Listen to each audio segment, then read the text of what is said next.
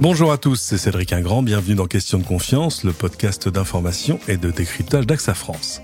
Quel impact le changement climatique peut-il avoir sur notre santé? Hausse des températures, hausse du niveau de la mer, précipitations plus violentes, moins prévisibles aussi, augmentation des périodes de sécheresse, le réchauffement de notre planète fait grimper la probabilité de ces phénomènes météorologiques extrêmes qui, à leur tour, ont des conséquences économiques et environnementales lourdes, ça on le savait, mais aussi et peut-être surtout des conséquences sur notre santé à tous.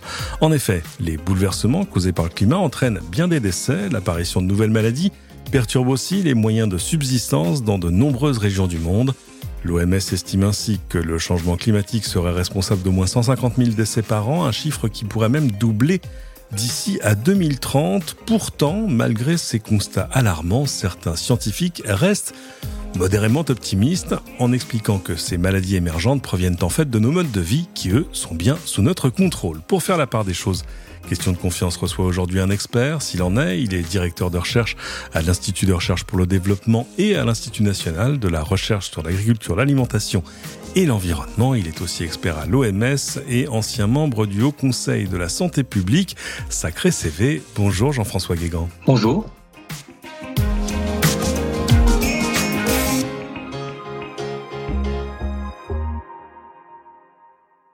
Écoutez, c'est un plaisir de vous avoir avec nous et de profiter de, vos lumières. Alors, je citais quelques chiffres en introduction sur le fait que ces changements climatiques se matérialisent aussi euh, dans des effets sur la, sur la santé des populations. Il y a des chiffres qui aujourd'hui alertent, c'est-à-dire que expliquer que d'ici à 2080, 600 millions de personnes supplémentaires, supplémentaires, pourraient souffrir de la faim à cause du réchauffement climatique, évidemment, euh, ça permet d'ouvrir les yeux sur une réalité qui se situe pas uniquement sur le terrain euh, des effets euh, météorologiques. Dans tous les effets connus du changement climatique, quels sont ceux qui, pour ce que vous en savez, ont plus particulièrement un impact sur notre santé? Est-ce que c'est la chaleur? Est-ce que ce sont les précipitations? Est-ce que c'est autre chose? Alors tout d'abord, je suis spécialiste de, la transmission d'agents infectieux et parasitaires. Euh, et donc, je connais beaucoup moins sur le sujet des maladies, ce qu'on appelle les maladies chroniques, c'est-à-dire les, maladies qui vont être occasionnées par un coup de chaleur notamment.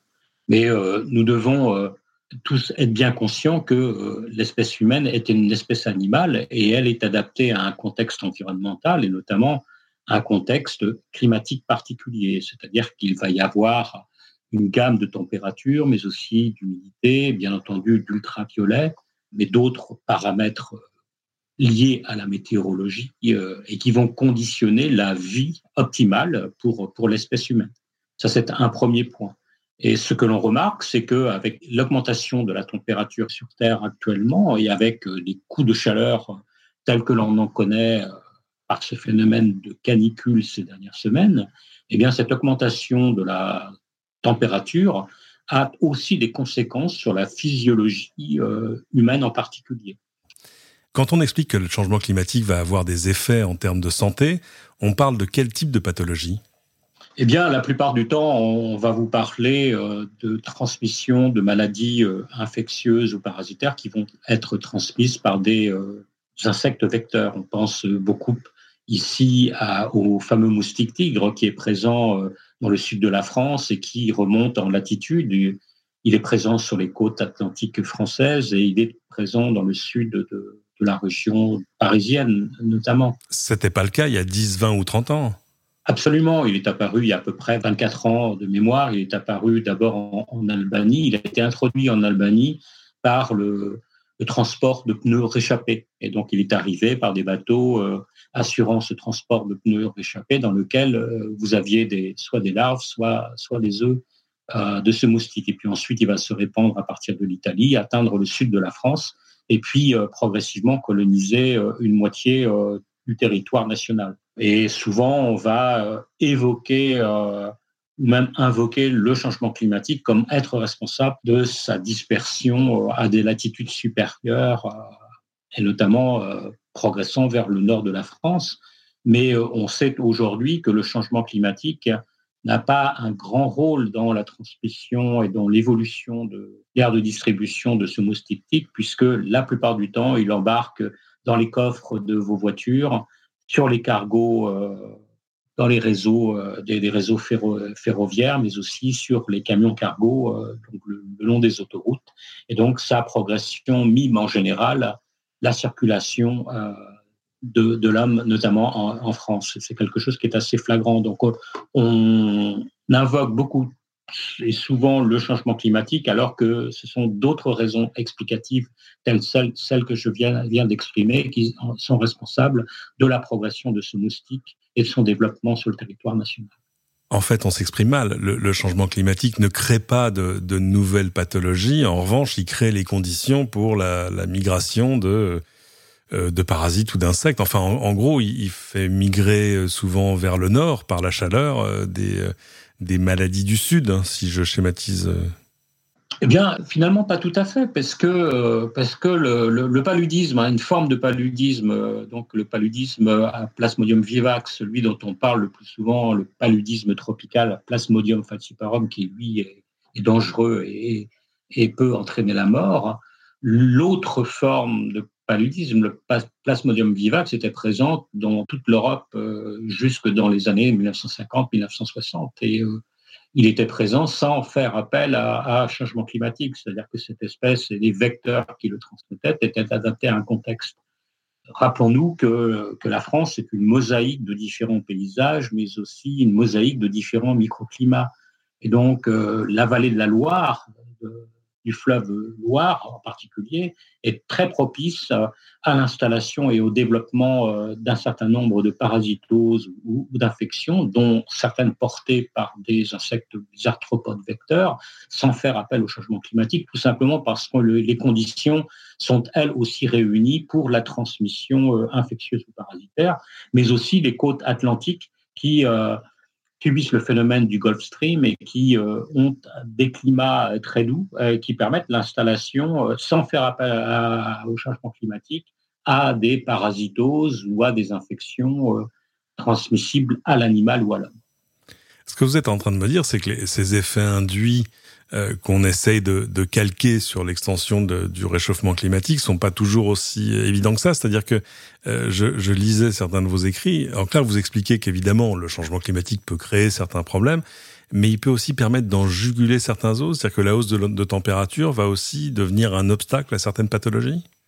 Absolument. Alors absolument. Dans un premier temps, dans un premier temps, et par rapport à ce que je disais à, à l'instant concernant le, le, moustique tigre, c'est que la démonstration d'un effet du changement climatique sur l'évolution, la progression euh, du moustique tigre du sud de la France vers le nord de la France et de l'impact et du rôle du changement climatique sur euh, cette évolution est extrêmement difficile à, à, mettre en évidence. On sait, par exemple, en France, que des espèces d'oiseaux, des espèces aussi d'autres insectes qui sont des papillons, s'installent, installent des populations, se reproduisent à des latitudes euh, supérieures aujourd'hui qu'elles ne le faisaient il y a encore 40 ou 50 ans. Donc, elles progressent en latitude. Et si elles progressent en latitude, ces espèces d'insectes papillons, mais aussi d'oiseaux, c'est à cause du changement climatique. Et euh, la progression est d'environ 180 km plus au nord, c'est-à-dire qu'on les rencontre aujourd'hui, certaines espèces d'oiseaux et de, et de papillons, des espèces qui étaient sur le pourtour méditerranéen et que l'on rencontre 180 km plus au nord en France. Et ça, on le doit au changement climatique. Ça a été euh, réellement démontré par des travaux scientifiques. Maintenant, revenons à notre Aedes albopictus, ce fameux moustique. Son rayon de dispersion, eh bien, euh, c'est quelques centaines de mètres, guère plus. C'est-à-dire qu'il vit dans un espace de quelques centaines de, mètres, guère plus, et au maximum de 3 kilomètres. Donc, pour euh, progresser vers le nord euh, de la manière dont il a fait en France, c'est-à-dire de partir de Montpellier ou de Marseille et de rejoindre, par exemple, Lyon, il lui faudra, et vous faites le calcul et la péréquation très simplement, euh, s'il vit dans un rayon de quelques centaines de mètres, il lui faudra des années, voire des siècles pour arriver à s'installer à Lyon. Et on voit bien que ce sont plutôt des événements rapides de circulation par des voitures, des camions ou des trains dans lesquels il embarque, qui le déposent à, Lyon ou voire jusque dans le sud de, la région parisienne.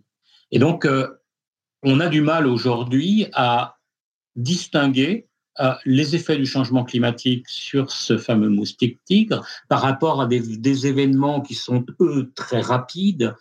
pour circuler de Montpellier à Lyon, en voiture, on met deux heures et demie environ. Eh bien, le moustique tigre, lui, en embarquant dans votre coffre de voiture, il mettra exactement le même temps. D'accord? Et donc, comment distinguer par rapport à ce phénomène extrêmement rapide, un phénomène, lui, qui va être très, très lent, dû au changement climatique, qui va être progressif, pas à pas, et qui mettra certainement plusieurs euh, dizaines d'années, voire plusieurs siècles? On ne peut pas le, constater au travers des, données épidémiologiques, c'est-à-dire de la progression de ces pathologies? Ben Pour l'instant, il n'y en a pas, en réalité. Il n'y a pas de pathologie. Et là, on fait une confusion. C'est-à-dire que euh, avec euh, les épidémies de, de, de, de, chikungunya, comme on a eu euh, par exemple, dans la bande intertropicale, ou de Zika, ou aussi de dengue, les gens, le public en général, fait une confusion extrême entre la présence du moustique et le, la déclaration de la maladie chez des individus dans les populations humaines.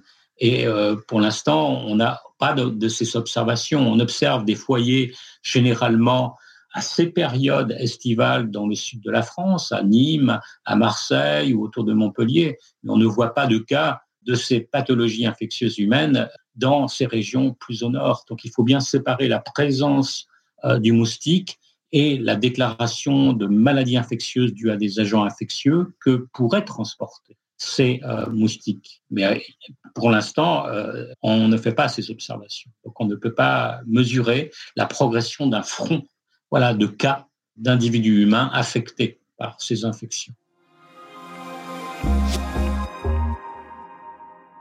Pour arriver à faire la part des choses, c'est quoi la solution? C'est plus d'observations, plus de projets de recherche, j'imagine? Eh bien, tout d'abord, il ne faut pas nier un effet du changement climatique sur ce moustique, puisqu'il existe, comme je vous le démontrais, pour les oiseaux et puis pour les papillons, qui sont aussi des insectes. Mais euh, tout dépend, euh, bien entendu, d'un élément clé qui est de du rayon d'envergure de déplacement euh, de l'animal. On se rend compte que certaines espèces d'oiseaux ou des espèces de papillons sont de véritables voiliers. Ils font plusieurs centaines ou plusieurs milliers de kilomètres, ce qui n'est pas possible pour ce fameux euh, moustique tigre, sauf s'il embarque dans le coffre d'une voiture ou à l'intérieur d'un camion cargo. Et pour en revenir à votre question, je pense qu'il y a eu aujourd'hui suffisamment de travaux pour montrer que l'installation du, moustique tigre, notamment, notamment dans l'ouest de l'Europe, était essentiellement due à la dispersion euh, qui est faite par euh, nos propres organisations humaines et nos propres déplacements euh, au travers du déplacement des voitures, des trains, des avions et des camions cargo. Et ça, je crois qu'il n'y a pas forcément beaucoup plus de recherche à, avoir pour finalement le, démontrer. Les, travaux sont suffisamment euh, clairs et précis à, ce sujet. Mais effectivement, on a besoin de surveillance. Et la, surveillance en matière épidémiologique et de santé publique est de voir l'apparition et d'enregistrer euh, l'apparition, euh, si tel est le cas, de pathologies qui seraient d'origine plus au sud, c'est-à-dire tropicales, et qui se développeraient dans des régions plus au nord. Mais encore une fois, la plupart du temps, ces pathologies, comme les cas de paludisme que l'on observe en Belgique, que l'on observe en France, ou en Allemagne ou au Royaume-Uni, la plupart du temps, les cas euh, sont dus à des gens euh, voyageant dans des régions tropicales durant leurs vacances et revenant et porteurs de la parasitose et de l'infection. Mhm. Ce que l'on craint alors, c'est que avec les conditions d'un changement climatique, c'est-à-dire une température plus propice, euh, un niveau d'hygrométrie dans l'air, de pluviométrie dans la région, ces conditions euh, puissent être propices au développement des moustiques qui, euh, en piquant une personne en possession d'un parasite du paludisme ou d'un virus comme celui de la dengue, revenant d'une région euh, tropicale où il aurait passé les vacances, qu'un foyer puisse s'installer. C'est ça que la santé publique, en particulier, surveille de manière très précise actuellement un peu partout dans les pays d'Europe de l'Ouest. Maintenant, les conditions du changement climatique peuvent faire aussi que euh, ces conditions de température, mais aussi euh, de pluviométrie, peuvent être tellement rendues difficiles, c'est-à-dire, euh, prenons l'exemple de plusieurs semaines à plusieurs mois avec des températures supérieures à 41, 42 ou 43 degrés, comme, on peut l'observer en particulier au Mali aujourd'hui, mhm. avec une quasi-absence de pluie, eh bien, ce sont des conditions euh, qui sont plus du tout propices pour le développement euh, du parasite responsable du paludisme, mais aussi des insectes qui vont vectoriser ce, cette parasitose, tout simplement parce que le cycle ne peut plus s'accomplir et donc le parasite tend à ne plus circuler dû à ces conditions euh, beaucoup trop drastiques pour nous. Ça, ça, veut dire que à cette marge-là, le, le, réchauffement pourrait avoir des bénéfices en termes de santé publique? Eh bien, eh bien c'est généralement ce qui n'est pas mesuré. Le, le, le, sujet est aussi devenu, euh, ces 20 euh, ou 30 dernières années, très orienté et très tendancieux à vouloir toujours démontrer, et notamment pour les populations du Nord, pouvant hériter de maladies d'origine euh, tropicale, et on pense ici au continent africain en particulier. Donc, il a été très axé dans ce sens, et on a très très peu vu de travaux tentant de démontrer euh, finalement que les conditions du changement climatique pouvaient être et nuire à l'installation de parasitoses de leurs de vecteurs, mais aussi de leurs autres réservoirs. C'est actuellement, et c'est assez récent, hein, vous avez plusieurs articles qui le démontrent, et qui font ce qu'on appelle une méta-analyse, c'est-à-dire une synthèse sur les travaux précédents euh, euh enregistrés euh, par les chercheurs et qui vous montrent que environ pour les maladies infectieuses et parasitaires à transmission vectorielle, c'est-à-dire vectorisées par un moustique ou par un, une tique en particulier, et donc venant piquer un humain et transmettant l'infection ou la parasitose, eh bien, 54% des travaux montrent un effet du changement climatique de manière globale. On ne parle pas ici de la France, c'est de manière globale. Donc, 54% montrent un effet positif, c'est-à-dire qu'il y a une augmentation des aires de distribution de ces euh, parasitoses et infections humaines. Mais en contraposé, 46% montrent aucun effet ou montrent un effet inverse, c'est-à-dire d'une diminution de la distribution, des aires de distribution de ces euh, maladies infectieuses mmh. et parasitaires. Et donc, euh, dans les 30 dernières années, on en a très très peu parlé. Seule la synthèse permet de vous rendre compte et de mettre en évidence que si certaines euh, infections humaines et parasitoses humaines pourront euh, évoluer et élargir leur aire de distribution dans le cadre du dérèglement climatique, d'autres euh, verront euh, ou tendront à avoir soit une diminution de leurs, leurs aires de distribution, soit euh, une, réduction pouvant aller jusqu'à l'extinction euh, de la transmission. Ben écoutez, je, retiens vos propos, le fait qu'évidemment il faut être prudent, mais que, comme disait le proverbe, le, le pire n'est jamais sûr. Pour ceux qui voudraient en savoir plus, qu'est-ce que vous pourriez nous conseiller comme lecture? J'ai produit plusieurs articles euh, ces dernières années euh, à ce sujet. Hein, euh, un article dans Pour la science en, particulier, où je discute de la complexité justement de mettre en, en, évidence le rôle du changement climatique sur ces systèmes infectieux et parasitaires en général, dans la mesure, et je le rappelle, que nous avons tendance à, à embarquer par le moyen le plus rapide pour pouvoir se déplacer. Hein, ils sont nos passagers dans nos voitures plusieurs articles dans la presse médicale, hein, dont deux derniers euh, il y a quelques mois, que je vous conseille euh, aussi, bien entendu, euh, mais en, tapant mon prénom et nom sur un moteur de recherche, vous y arriverez très très rapidement. Et on en retrouvera les liens dans les notes de cette émission. Merci encore, merci beaucoup Jean-François Guéguin pour votre votre temps et vos lumières. Avant de se quitter, je voulais conseiller à nos auditeurs la lecture du rapport AXA de 2021 sur les risques émergents, on y apprend que le changement climatique est cité par les professionnels du risque, hein, cette fois, et pas forcément de la santé, en Europe comme étant le plus grand risque auquel la société et les entreprises devront faire face au cours des 5 à 10 prochaines années, devant les pandémies et les cyberrisques. Pour autant, la santé est aussi citée comme une priorité. En un an, les pandémies et maladies infectieuses sont passées de la huitième à la première place des risques émergents, probablement une sorte d'effet Covid, et pourrait d'ailleurs le rester pour les 5 à 10 prochaines années. Voilà, c'est ainsi que se termine cet épisode. Merci à tous de l'avoir suivi, épisode à retrouver à la demande sur toutes vos plateformes de podcast habituelles. N'hésitez pas à partager cet épisode, venez surtout ajouter vos 5 étoiles et vos commentaires, toujours sur votre plateforme de podcast préférée. Cela aidera à le faire découvrir à d'autres et à bientôt pour une nouvelle question de confiance.